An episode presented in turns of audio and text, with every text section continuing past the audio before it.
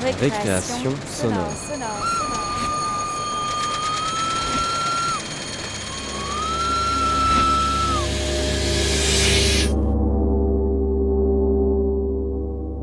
Sur Radio Campus Paris. Paris. Bonsoir. Si l'on s'en tient à la stricte étymologie, utopie signifie en aucun lieu.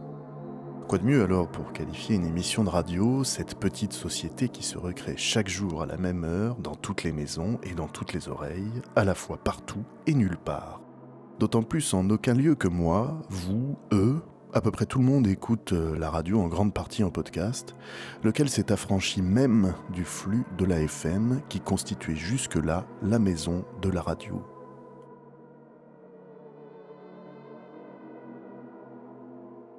En aucun lieu, mais toujours là, Récréation Sonore vous propose ce soir, comme elle le fera désormais une fois par mois, un programme spécial conçu en grande partie par l'équipe sur le thème, donc, de l'utopie.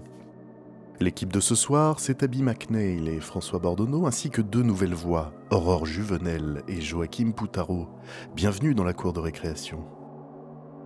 Dans la première demi-heure de cette émission, vous allez pouvoir goûter notre tout nouveau cocktail de rubrique que vous retrouverez donc une fois par mois. On parle tout d'abord de l'environnement sonore quotidien des enfants. C'est notre chapitre Bonjour l'ambiance et il est signé Joachim Poutaro. Bonjour. L'ambiance. Salut les audiophiles et bienvenue dans Bonjour l'ambiance, la rubrique qui parle d'environnement sonore. Au sommaire de ce soir, à quoi ça ressemble l'environnement sonore d'un enfant de 5 à 8 ans? Ambiance de récré, cantine et salle de classe pour essayer de comprendre tous les sons qui résonnent dans la tête des enfants. Quand on y pense, ça fait d'ailleurs pas mal de sons pour une petite oreille. Et c'est aussi pourquoi on s'est demandé quels étaient les moyens actuels pour protéger un enfant de l'exposition au bruit tout en le laissant grandir et évoluer dans le monde qui l'entoure.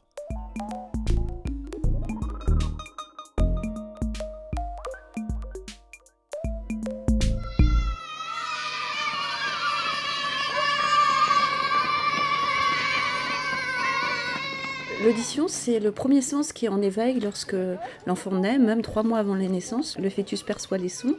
Et euh, lorsque l'enfant vient au monde, la première chose qu'il fait, c'est crier.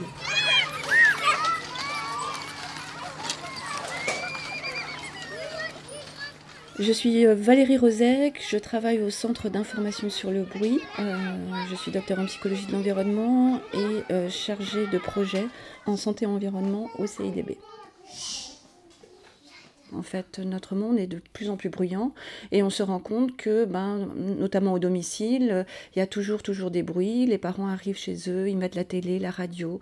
Et c'est vrai que euh, l'enfant vit un peu dans une confusion sonore. Il n'y a pas vraiment de différenciation au niveau de sa perception. Euh, c'est pas des sons qu'il a forcément envie d'entendre. Alors que lorsque le son est varié, euh, ça l'incite à tendre l'oreille. Donc, euh, au CIDB, on mène des campagnes de sensibilisation auprès des élèves de l'école primaire et on profite de ce moment-là pour euh, échanger beaucoup avec eux et essayer de comprendre un petit peu leur environnement sonore. J'aime pas trop le son que que euh, ils crient les enfants trop fort euh, dans la classe. J'entends un petit peu mal. Moi, je préfère euh, qu'on se calme un petit peu des fois parce que parce que des fois il y a beaucoup de cris dans la classe et moi je préfère qu'on se calme pendant une histoire peut-être. Donc, euh, qu'est-ce qu'on a vu cette année? Donc, sur 777 euh, élèves du CE1 au CM2, euh, dans deux territoires bretons, c'est que euh, 66% des élèves sont gênés par le bruit à l'école. Euh, ils le sont euh, particulièrement par leurs camarades dans la classe, mais aussi par euh, les classes voisines et par les bruits extérieurs. Parce qu'on est tour à tour producteur de bruit et récepteur du bruit des autres. Et quand on est producteur, notre bruit est toujours plus agréable. Et quand on est récepteur du bruit des autres, et ben des fois c'est très difficile d'entendre les autres. Et notamment à l'école, les enfants nous disent, ben, moi je préfère bavarder parce que c'est vrai que d'entendre les autres bavarder, c'est très gênant. J'appelle les tout petits. Chut, Laura. Chut. J'appelle les élèves de la toute petite section. Mathis. Nolan. Euh, donc euh, dans une classe, euh, l'OMS recommande notamment 35 décibels pour pouvoir euh, travailler normalement. Euh, L'OMS dit quand même que jusqu'à 55 décibels, on peut maintenir une certaine attention, une certaine concentration. Après, si euh, on monte un peu dans cette échelle de bruit, bah, 70 décibels, ça peut être les bruits dans les couloirs avant de rentrer en classe. Et on arrive ensuite au bruit euh, inhérent à la cantine. Et à la cantine, c'est vrai que si, la, la cantine a été insonorisée ou pas, euh, les niveaux peuvent varier entre, on va dire, 75 et parfois 85 décibels. Non, tu manges de la viande et des légumes. On perçoit vraiment les choses euh, suivant notre façon d'appréhender le monde. Et c'est vrai que euh, c'est très subjectif. Évidemment, on sait que les, les niveaux les plus forts sont les plus en général gênants, mais euh, par exemple, il y a des sons très faibles qui peuvent être extrêmement désagréables pour les uns et agréables pour les autres. On n'est donc pas égaux face au bruit, euh, d'autant plus que bah, on n'est pas né au même endroit, on n'a pas fait les mêmes choses dans notre vie, et petit à petit notre environnement sonore s'est enrichi de tous les sons qu'on a entendus et interprétés. Et donc cet environnement physique qu'on mesure grâce à un sonomètre ne correspond pas forcément à toute la richesse de l'environnement sonore que l'on a en nous et que l'on peut entendre au quotidien. Toute l'année dernière, Radio Campus Paris a fêté ses 20 ans. Point d'orgue des célébrations, un grand concours de création sonore dont le palmarès a été annoncé en juin dernier. Voici Black Hole de Quentin Fouquet, une variation sur le thème de l'île déserte qui a donc remporté ce concours Oreilles curieuses.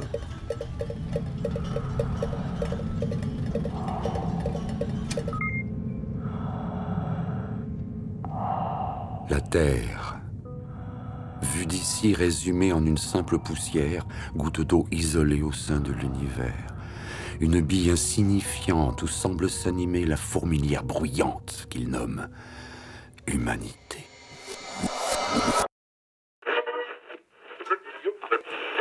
Messieurs, le grand jour est arrivé pour tous les membres de la mission Black Hole. Et c'est dans le désert du Nevada que l'imposante fusée est désormais parée au décollage.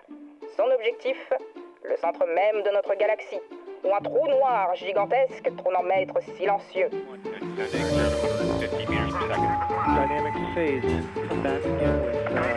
Attention pour le décompte final. 10, 9, C'était il y a déjà presque 40 ans, et mon cœur en tremble encore. 2, unité, feu.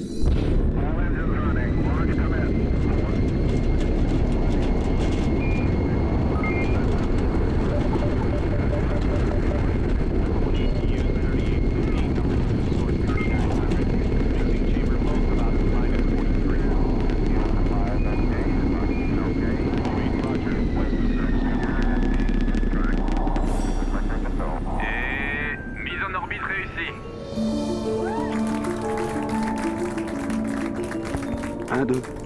Vous me recevez On vous reçoit 5 sur 5. Tout va bien à bord Rien à signaler, excepté cette vue à couper le souffle.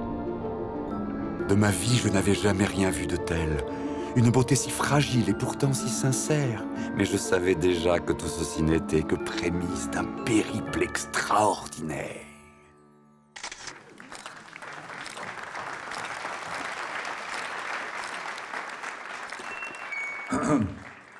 Voilà déjà quatre décennies que notre cher collègue et ami a quitté le sol terrien en direction de Sagittarius A, qui, je vous le rappelle, est le trou noir supermassif situé exactement au centre de la Voie lactée. Eh bien, il s'avère que son très long voyage touche aujourd'hui à sa fin et il s'apprête à effectuer sa mise en orbite autour de ce géant noir. Résultant de la mort d'une étoile, les trous noirs sont les astres les plus massifs du cosmos, mais aussi les plus mystérieux. Ces observations pourraient alors permettre d'écrire une nouvelle page de la science moderne, et c'est ensemble, concitoyens du monde entier, que nous allons vivre en direct ce moment historique. Quelle est votre position? J'ai à présent le trou noir en pleine visu, qui ne cesse de grossir sous mes yeux. Je vous cache pas que ce spectacle est parfaitement sidérant. Ça dépasse l'entendement et tout ce qu'on a pu imaginer. Comment vous sentez-vous? C'est comme si si tous mes sens perdaient leur repère. J'ai. J'ai aussi désormais l'impression que ce ciel obscur m'enveloppe lentement. Vous approchez la position de mise en orbite. Enclenchez la phase de décélération. Comme hypnotisé par cette noirceur infinie, je n'écoutais alors plus que mon cœur qui, lui, me hurlait d'avancer et ainsi découvrir ce que l'autre côté pouvait bien accueillir. Répondez. Le point de non-retour. Tous mes sens en émoi, sombrant dans cet abîme dont des forces inconnues me tiraillaient les chines, je fonçais dans ce gouffre au tréfonds cyclonique et le noir absorbait mes visions oniriques. Je crois que nous avons perdu la communication.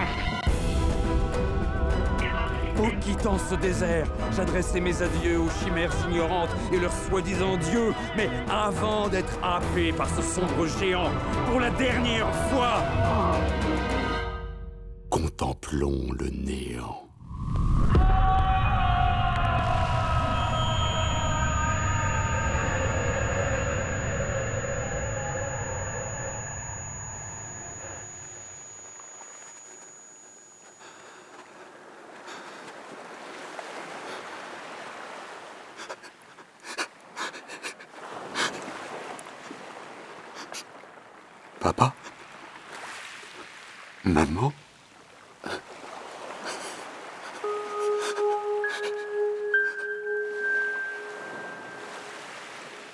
Cette plage étrange venais-je de percer par cet astre céleste le plus grand des secrets?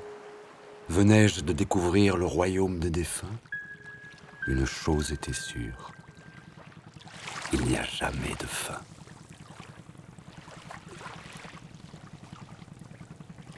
Qui mieux que les Beatles et leur Sgt. Pepper pour symboliser l'utopie de 68 La pochette de cet album majeur signé Ian Haworth et Peter Blake est comme le pendant visuel de cet immense collage sonore qu'est Sgt. Pepper Lonely Hearts Club Band. Voici un premier épisode de Pochette Surprise, une série consacrée à l'histoire de la musique à travers des pochettes de disques venus de tous les continents. Et c'est signé Sébastien Lecordier et Erwan Lemao de notre partenaire, la Fabrique Documentaire. Cela se passe à Londres, le 1er juin 1967. L'Angleterre est championne du monde de football. Le temps est ensoleillé, quoique un peu frisqué. Vous vous engouffrez dans un bus rouge à Impérial et sous votre duffelcoat, le huitième album des Beatles. Pour la première fois dans l'industrie musicale, vous pouvez lire, imprimé au dos de la pochette, les paroles des chansons. Voilà aujourd'hui 20 ans que le sergent Poivre a appris à jouer au groupe. Ils sont plus ou moins à la mode, mais avec eux, on est sûr de ne pas s'ennuyer.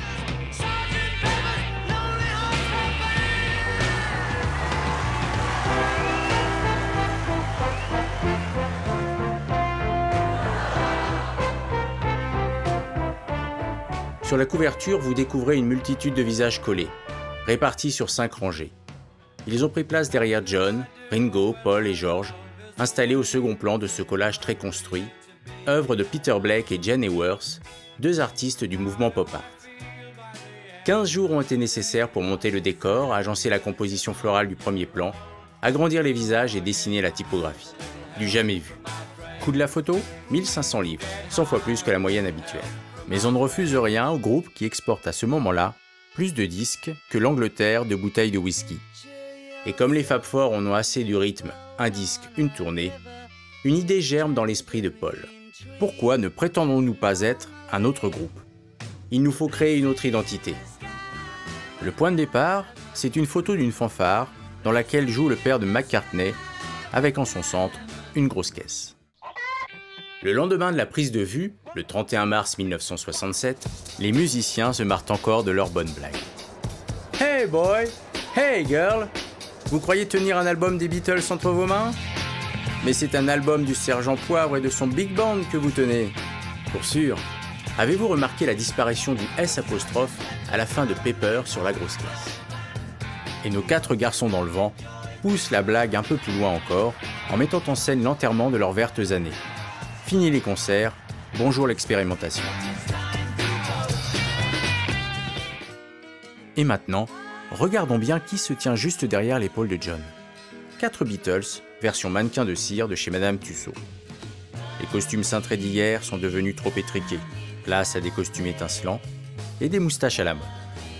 Dorénavant, l'identité du groupe s'estompe au profit des individualités.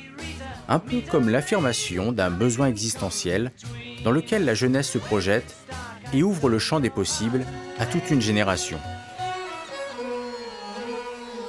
L'écrivain anglais d'origine indienne, Hanif Kureishi, se souvient.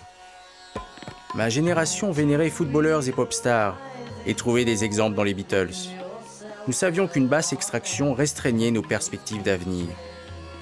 Vers le milieu des années 60 et le développement des médias, on nous faisait créer des pochettes de disques, ce qui nous préparait à l'éventualité d'intégrer une école d'art.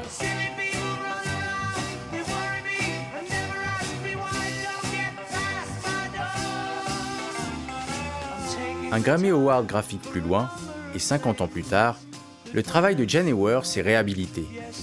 Les douze femmes présentes sur la pochette le sont par sa seule volonté. Elle déplore aussi l'absence de musiciens afro-américains, tels que Little Richard ou Chuck Berry, que les Beatles pourtant adoraient. Pour l'artiste, il s'agit d'erreurs, d'oubli. Aujourd'hui, Jane Ewers répare ses omissions. Elle a peint une fresque murale dans son Amérique natale qui représente celles et ceux qu'elle estime être les pionniers du XXIe siècle. Son père, décorateur de cinéma, lui suggère de jouer l'effet de profondeur par l'utilisation de mannequins. Cela confère à l'ensemble de l'image un monde en trois dimensions. Jane Ewers sera créditée aux côtés de son ex-mari Peter Blake en tant que designer.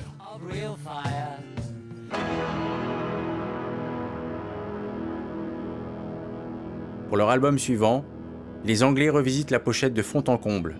Out le trop-plein de figurines. Place à un fond blanc sur carré blanc. Mais ceci est une autre histoire, une autre pochette, une autre pochette surprise.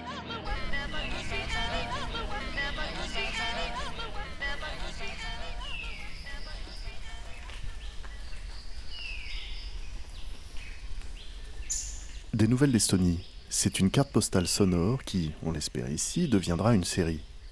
Voici en texte et en son le quotidien de Clarisse et Ellie, français expatriés au fin fond de l'Estonie, à quelques kilomètres de la frontière russe. Aujourd'hui, Clarisse et Ellie vont vendre des métaux aux ferrailleurs dans l'espoir de gagner un peu d'argent pour réparer leur sauna.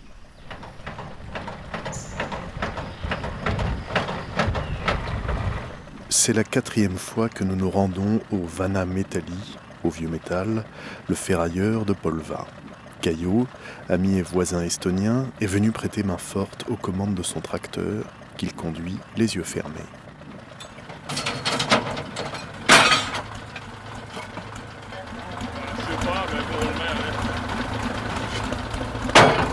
Les gars chargent la bête du tracteur tandis que Caillot fait danser son engin, manœuvre de précision, guidée au signe de tête et de main.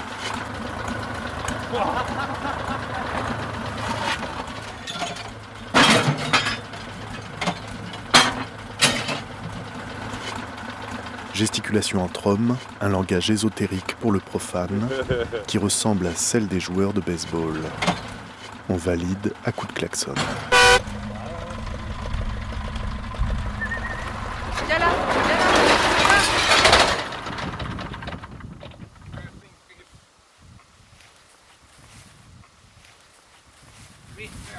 La benne du tracteur remplie, Caillot la vide plus ou moins délicatement dans le camion d'un autre voisin qui nous emmènera au Vana Metalli, à Polva, à 25 km de chez nous. Le tas de métal tient par magie, imbrication de clous, de trucs et autres machines agricoles monumentales de l'époque soviétique.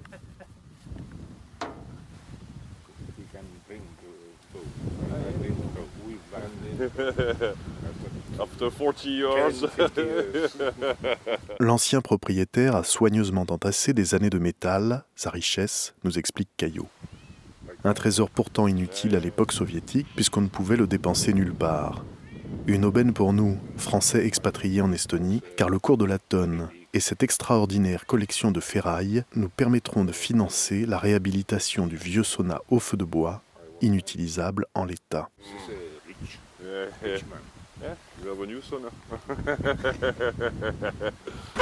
Ei, ma tulen Põlvast. aa, okei okay,, siis ma ootan seal Parksi või mitte Parksi seal, jah, Parks jääb seal jah, bussi seal kuskil. C'est Yvan, le voisin ukraino-estonien qui conduit le chargement jusqu'au Vana Metalli, à Polva. Yvan parle estonien, russe et quelques mots d'anglais aussi. C'est souvent ainsi que nous communiquons, moyennant un peu d'estonien et beaucoup d'onomatopées. Et ça fonctionne.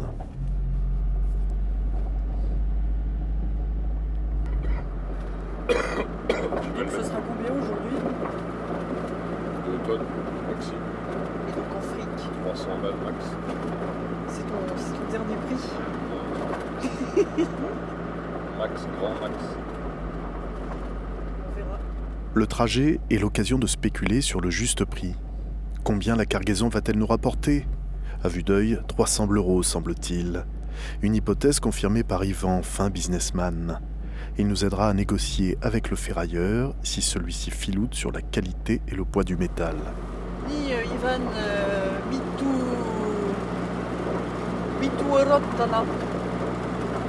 Vana Metalliga Oh. Kui palju eurot? üks tonn või? Nee, nee. aa, ma ei tea, ei tea. no kaks tonn. kaks, jaa, okei okay,, võib-olla, maybe. jaa.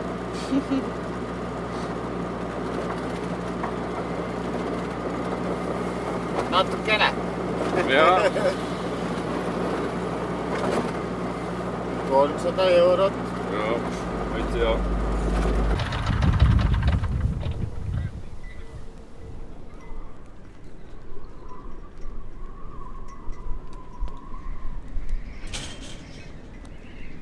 Voici au Vana Metalli, au vieux métal. Devant nous, une montagnette de ferraille étrangement silencieuse. De légers cliquetis nous mettent dans l'ambiance tandis que d'autres vendeurs consultent le tableau des prix. Lui, il bosse à la cambodgienne dans un bungalow où il démonte les moteurs, les machins pour récupérer tout le cuivre, l'aluminium, pour séparer tous les métaux.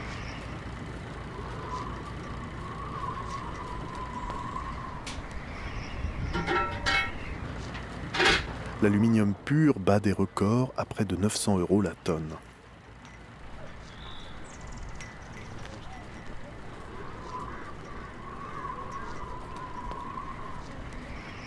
Soudain, le lieu semble prendre vie.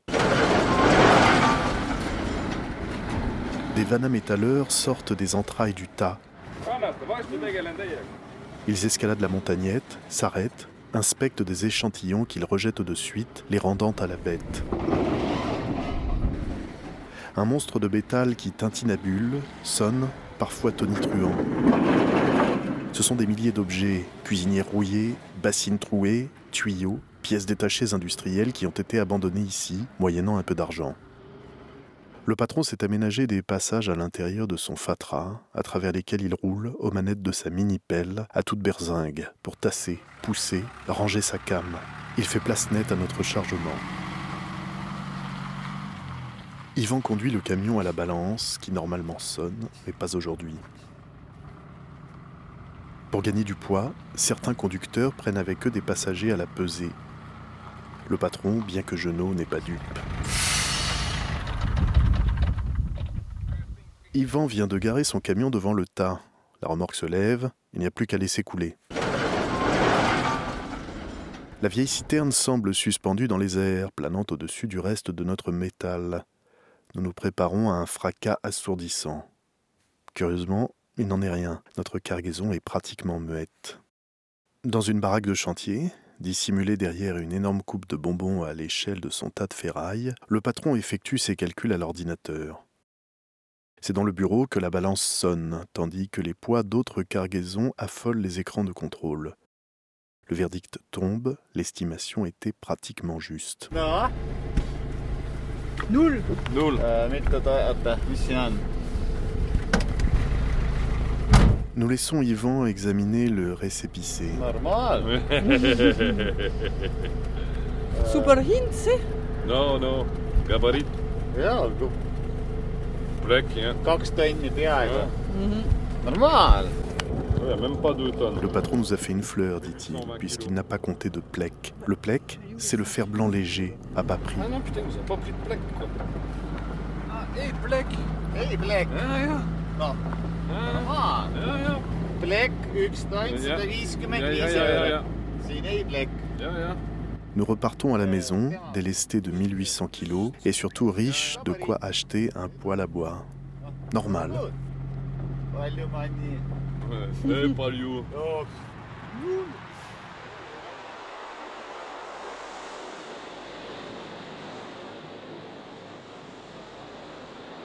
Voici la deuxième partie de cette émission, les créations de l'équipe, avec un thème imposé, Utopie.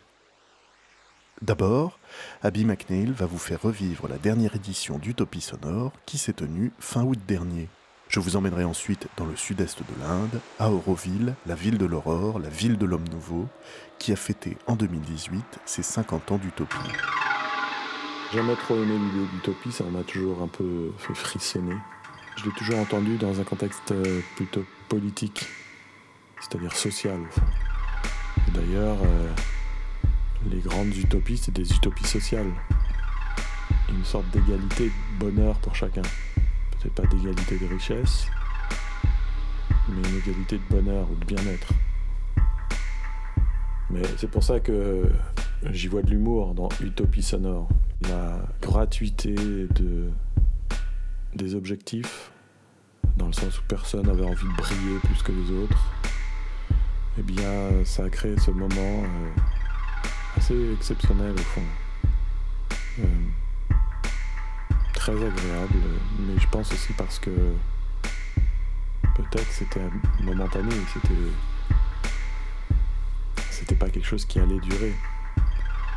Créer une utopie euh, dans un laps de temps précis, c'est sans doute possible. Living upright, not downright, single for your whole life. Home at midnight, wait for the right night, stay back, hold tight, wait for the green light.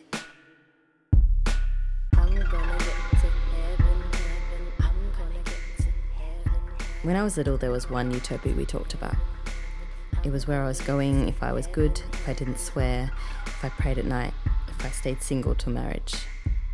This kind of utopia has nothing to do with the utopia I'm about to talk about.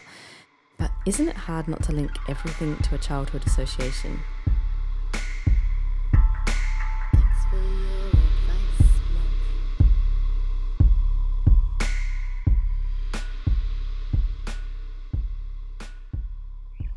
There's something remarkable about 110 random people, mostly women, gathering in one space for close to a week, sleeping in tents in a field with all the animals from Charlotte's Web. Nothing in our bellies but greens and grains, and nothing much on our minds aside from création sonore. For the first few days, I wander around in a kind of dream space, trying to get to grips with it all. So many little spaces the old Mercedes, the chapel, the tower, people gathering, listening, debating. The location itself is special. It's called the Cour des Aulnay, a beautiful historic manoir built in the Middle Ages. On the first night, I chat superficially with a group of girls who seem familiar with the surroundings and each other. They are calm, curious, expecting. At the opening Assemblée Générale, one girl is making a hoo ha about the sound waves, the bad ones that come from mobile phones. But the mood lightens when the colourful plates of rice, pulses, and seeds are served up with chunks of bread and hot broth. Breathe. The next day, I visit an atelier led by a girl who tosses bits of newspaper around the chapel and asks us to make a story about Le Grand Effondrement, the Great Collapse. But I leave in the middle with my blunt scissors and my empty notepad, feeling kind of discouraged. I haven't written, I haven't recorded, and I haven't really understood much either. Being foreign in this free, creative environment is not without its challenges. And I don't mean in the sense of pass me the coffee. Things start to take form when I sign up for an atelier where we are just six people. All women sat around a table with a bright cloth covered with mess and objects. It feels like a friend's dinner party. People are speaking gently, and anytime my face scrunches up, someone jumps in to translate. We start with a bourdon, which literally means bumblebee in English. Everyone humming together in their own style and at their own frequency. This unites us and gives us a kind of met en valeur to our differences. I like this concept because I can relate to it. We're also preparing the sound space, which I guess is sacred. We will use the objects in the room bells, wood, plastic, etc. to make sounds, and we'll use written texts and our own voices to tell stories. I offer up Georges Perec in English, bizarrely, Tentative d'épuisement d'un lieu parisien, attempt at exhausting a place in Paris. Another lady offers Kama Sutra, which she delivers in feisty, delicious tones, and the others read texts, their own and other people's. I can't make sense of it all, but for some reason I'm not concerned by this. Side note about being a foreigner in France. I'm constantly fascinated by the malentendus of the relationships I've formed here, and ultimately the depth and intuition this creates. The relationships, if they are to last, are forced to be deep and sometimes painful because they scratch places you didn't even know existed. Anyway, my voice seems to be raspy and loud compared to the softness of the French feminine tones around me. But the ladies are encouraging and they make me feel like my voice belongs here. We rehearse a few times, getting more and more comfortable with our texts and each other. After a slight lull, someone enters with some kind of chocolate ganache, which instantly brings us back to life again. The next day, we rehearse, check the sound, microphones, and experiment with the sound desk. I don't really feel nervous because it's like I'm in this really familiar family environment where I can be myself, and even if I do make a mistake, it just doesn't matter. It's late when it's time for us to perform. My baby is hungry and exhausted, and so am I. But everyone is incredibly accepting of my gurgling, feeding offspring, who can occasionally be heard in the loudspeakers projecting throughout the courtyard. I get a sudden rush of adrenaline, which I wasn't really expecting because it's not like we're on a stage or anything, but just the presence of an audience makes me feel a bit self conscious. I feel myself freezing up both with the cold and with the nerves. I don't really feel like I can do this anymore. But I warm up, realizing no, you have a place here. They are expecting your voice. Your text belongs here. I don't know these people, I don't know their names, but I'll hold on to this brief moment where we all rode together on a shared sound wave. La femme m'a repoussé en criant. Elle m'a giflé. Frappée dans le dos avec les poings, la femme assise sur les genoux. Comme en voulant résister, elle te frappe à son tour, gronde, pleure, piaille. Quand tu la pénètres, la frapper à pleine main entre les seins. Commencer doucement et de plus en plus fort avec la montée du plaisir jusqu'à la fin. Elle pousse des exclamations et d'autres sons répétés plus ou moins forts, désordonnés. Si elle se remène, la frapper sur la tête, les doigts serrés jusqu'à ce qu'elle sanglote. C'est le coup de la main tendue. Sa bouche laisse échapper des piaillements. Elle sanglote quand elle a joué. Soupir, un gémissement écrit, comme le bruit du bambou qui se fond. Des cris comme des petits fruits tombant dans l'eau. Lui faire subir tes baisers, elle gémit toujours et te rend tout.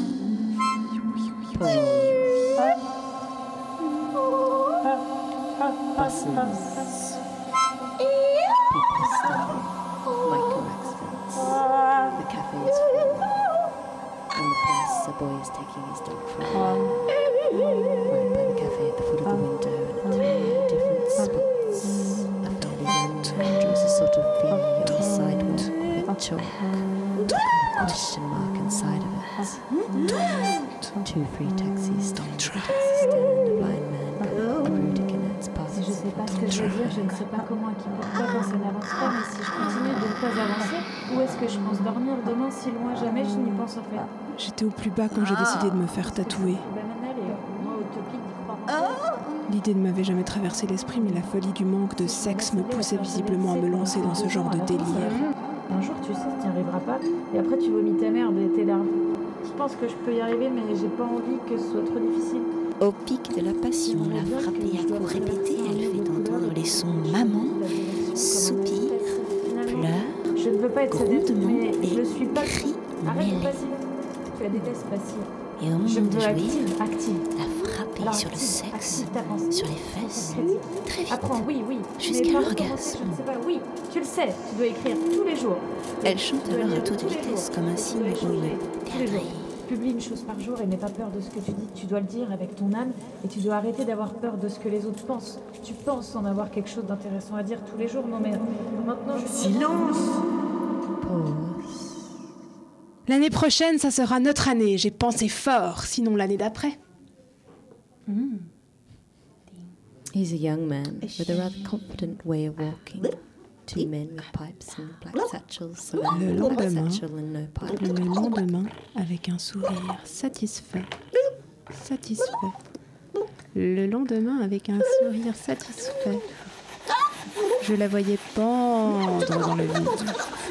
Pendre dans le vide.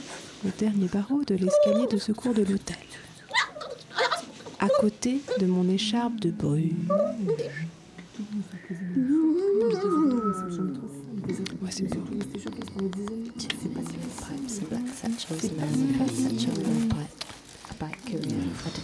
C'est pas si facile.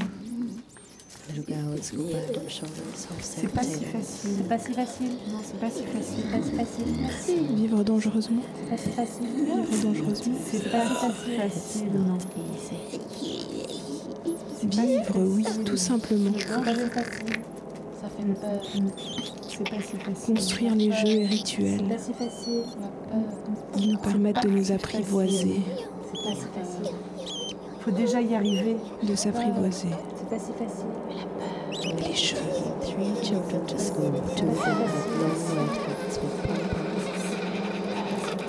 Les jeux. La fumée. La fumée du feu.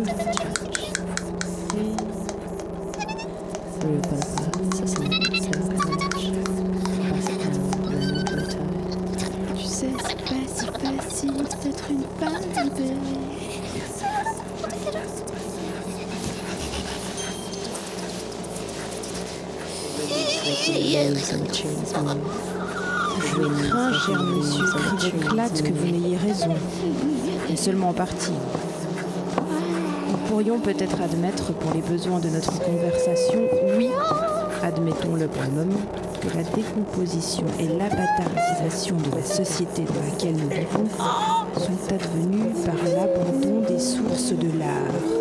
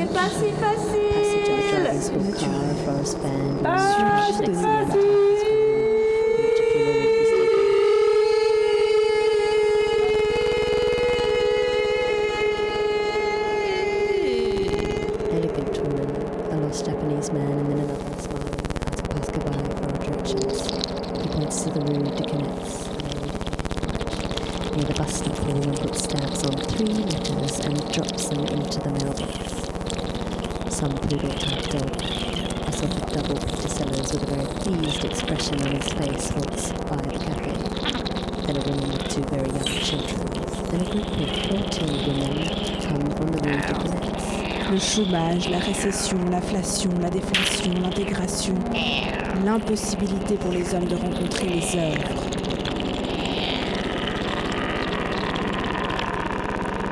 Le chômage, la récession, l'inflation, la déflation, l'intégration, l'impossibilité pour les hommes de rencontrer les œuvres. Le chômage, la récession, l'inflation. L'inflation. La déflation. Le chômage, la récréation, la récession, l'inflation, la déflation. L'impossibilité pour les hommes de rencontrer les œuvres. Liste des graines et semences à la saison. Nazie. Betterave. Violence néo-nazie contre l'œuvre d'un artiste. Grands. Melon. Concombre. Aubergine. Courge. Potiron. jasmin, bégonia, poire mascate, sésame.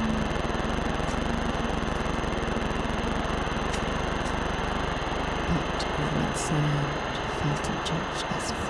But when sound felt in church gospel. That woodland sound felt in church Atherton. That Church sound. Fountain Church Ascot, Pact Gravel and Sand, Fountain Church Ascot, Pact Gravel and Sand, Fountain Church Ascot, Pact Gravel and Sand, Fountain Church Ascot.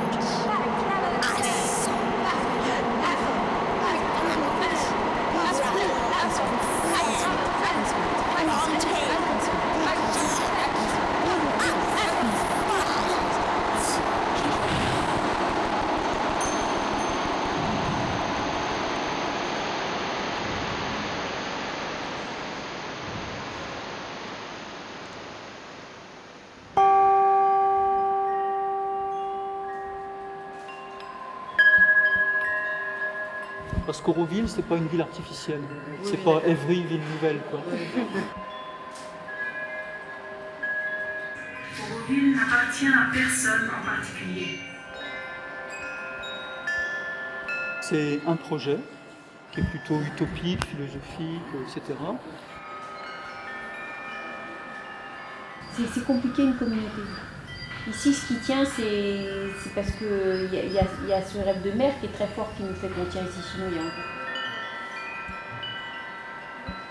Mais pour séjourner à Auroville, il faut être le serviteur volontaire de la conscience divine.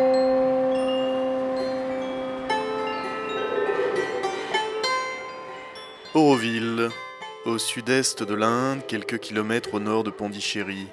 Cette expérience de vie communautaire rassemble depuis 40 ans plus de 2000 personnes venues du monde entier, guidées par l'héritage spirituel de Mira Alfassa, que tout le monde, indiens et étrangers, appelle la mère.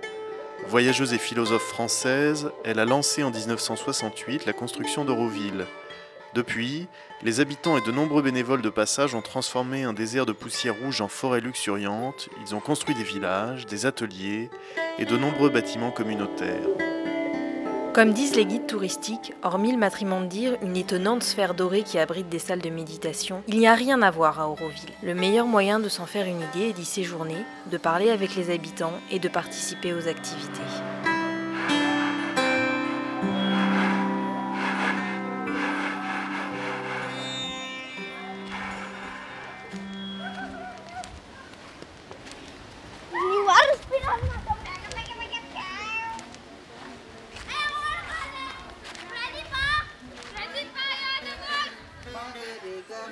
madani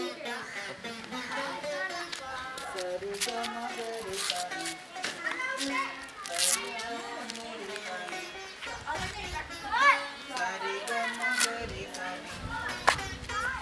sari ga ma ga re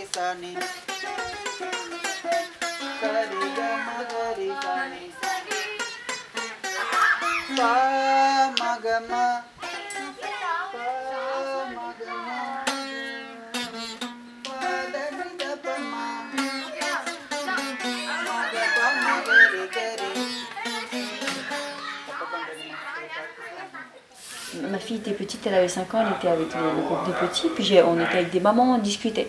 Et puis euh, elle voit sa gamine qui parle anglais. Elle dit, mais euh, alors elle elle l'appelait, elle Mais, tu parles anglais? Elle me dit, c'est quoi? Et puis elle est repartie parler anglais. Elle parlait pas anglais, elle parlait. Et les gamins entre eux, ils parlaient allemand, italien, français, tamil, et ils se parlaient, ils se comprenaient. Ça, j'ai trouvé ça, pour moi, c'était un super beau symbole, tu vois.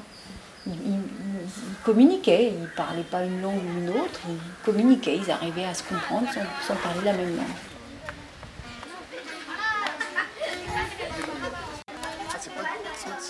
No, it's not sitar. It's type of it's uh, vina. This is the vina. Vina. Yeah. And what is the difference? Sitar is like that. It's a, Ah, it's, it's not a plate. Yeah. It's okay. D'accord. sa- same thing. It's a more uh, similar, but it's a different. Nous, on est 2300, comptant les enfants, et le doyen qui a 90 ans. Le plus vieil Aurovillien est un général de l'armée indienne, qui a démissionné de l'armée en pleine guerre contre le Pakistan euh, pour venir à Auroville. Et à l'époque, la mère, donc euh, cette dame, lui avait dit Tu continues à te battre. Ton rôle, c'est de te battre. Quand c'est fini, tu viens. Parce que tous les deux, ce n'étaient pas des pacifistes. La mère, elle a dit un jour à un disciple israélien à un disciple de l'ashram. Il y avait la guerre dix six jours en Israël. Et elle lui a donné ses bénédictions en lui disant il ne faut pas être désespérément non violent. La violence peut être justifiée.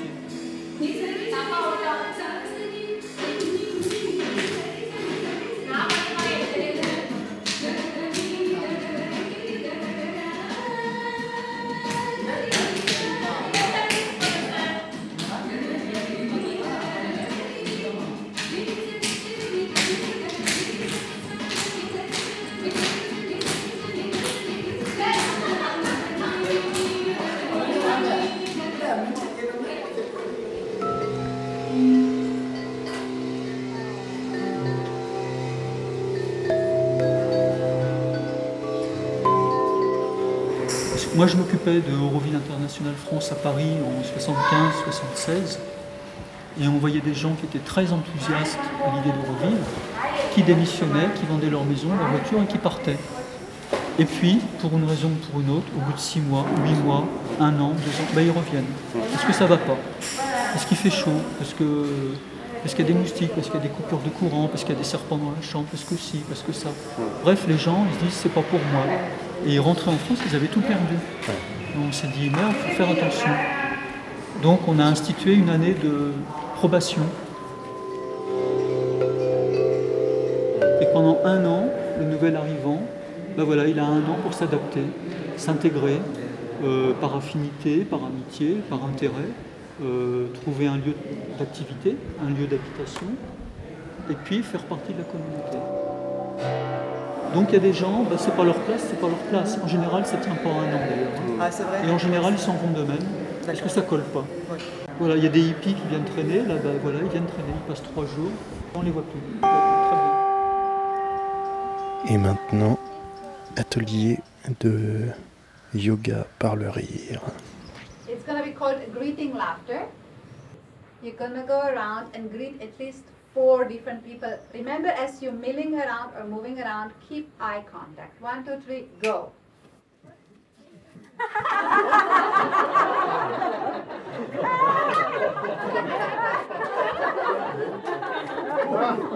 Very good, very good, yeah.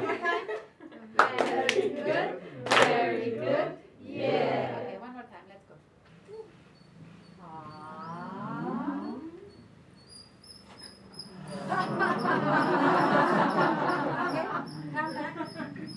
Okay, so to start with, hand over front. Okay, ready and let's go.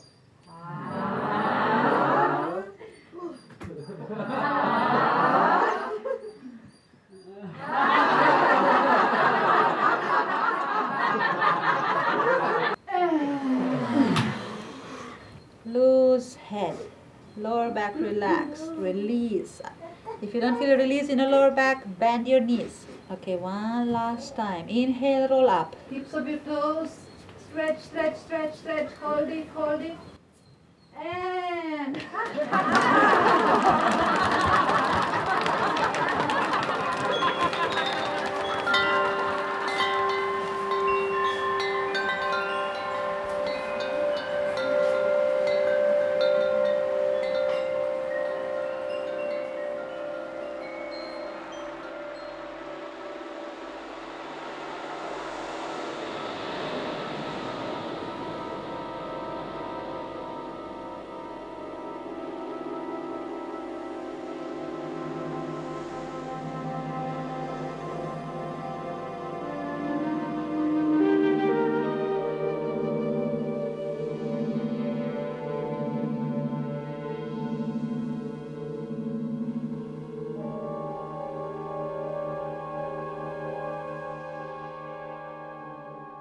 Voici pour finir La rôdeuse des forts, une lecture de texte mise en son proposée par Aurore Juvenel. Tout en bas de l'échelle, il y a la rôdeuse des forts.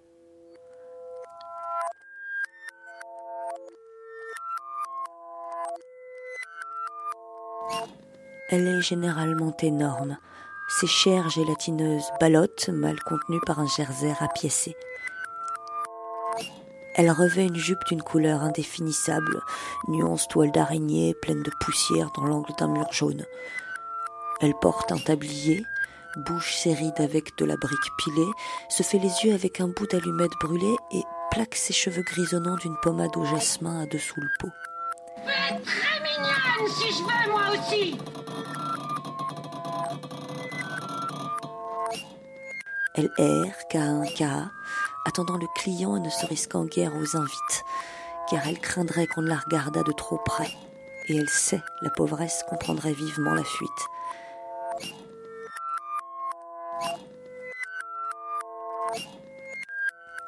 Elle a pour clientèle des ouvriers terrassiers eux-mêmes très misérables, mais surtout des soldats casernés au bastion ou dans une banlieue.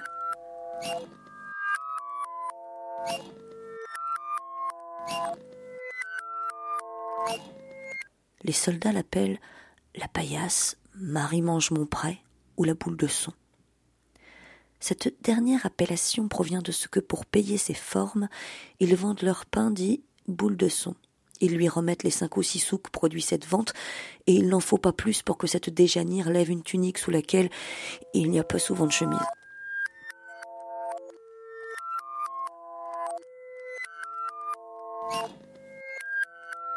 Elle prend pour boudoir le talus des forts. D'ailleurs, les troupiers ne sont pas bien exigeants eux non plus.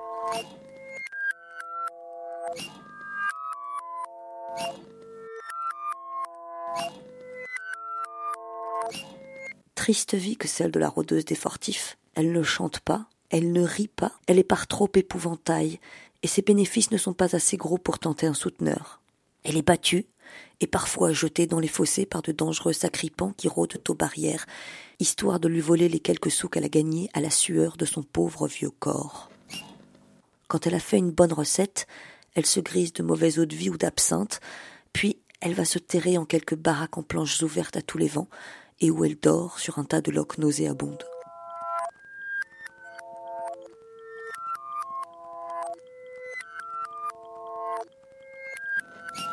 Quand les affaires marchent, elle se nourrit d'arlequins achetés chez d'infâmes gargotiers, sinon elle fouille dans l'état d'ordure. Vers 60 ou 70 ans, on la trouve un matin, étendue au revers d'un talus, morte de faim ou de froid, ou peu s'en faut. Sinon, elle crève à l'hôpital ou à l'infirmerie du dépôt, après avoir eu la douleur d'être ramassée inerte par quelques rondes nocturnes.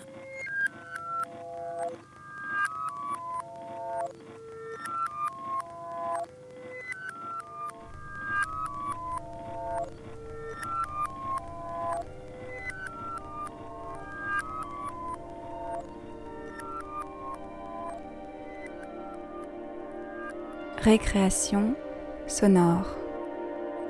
Sonore. Vous pouvez dès à présent réécouter cette émission sur www.radiocampusparis.org.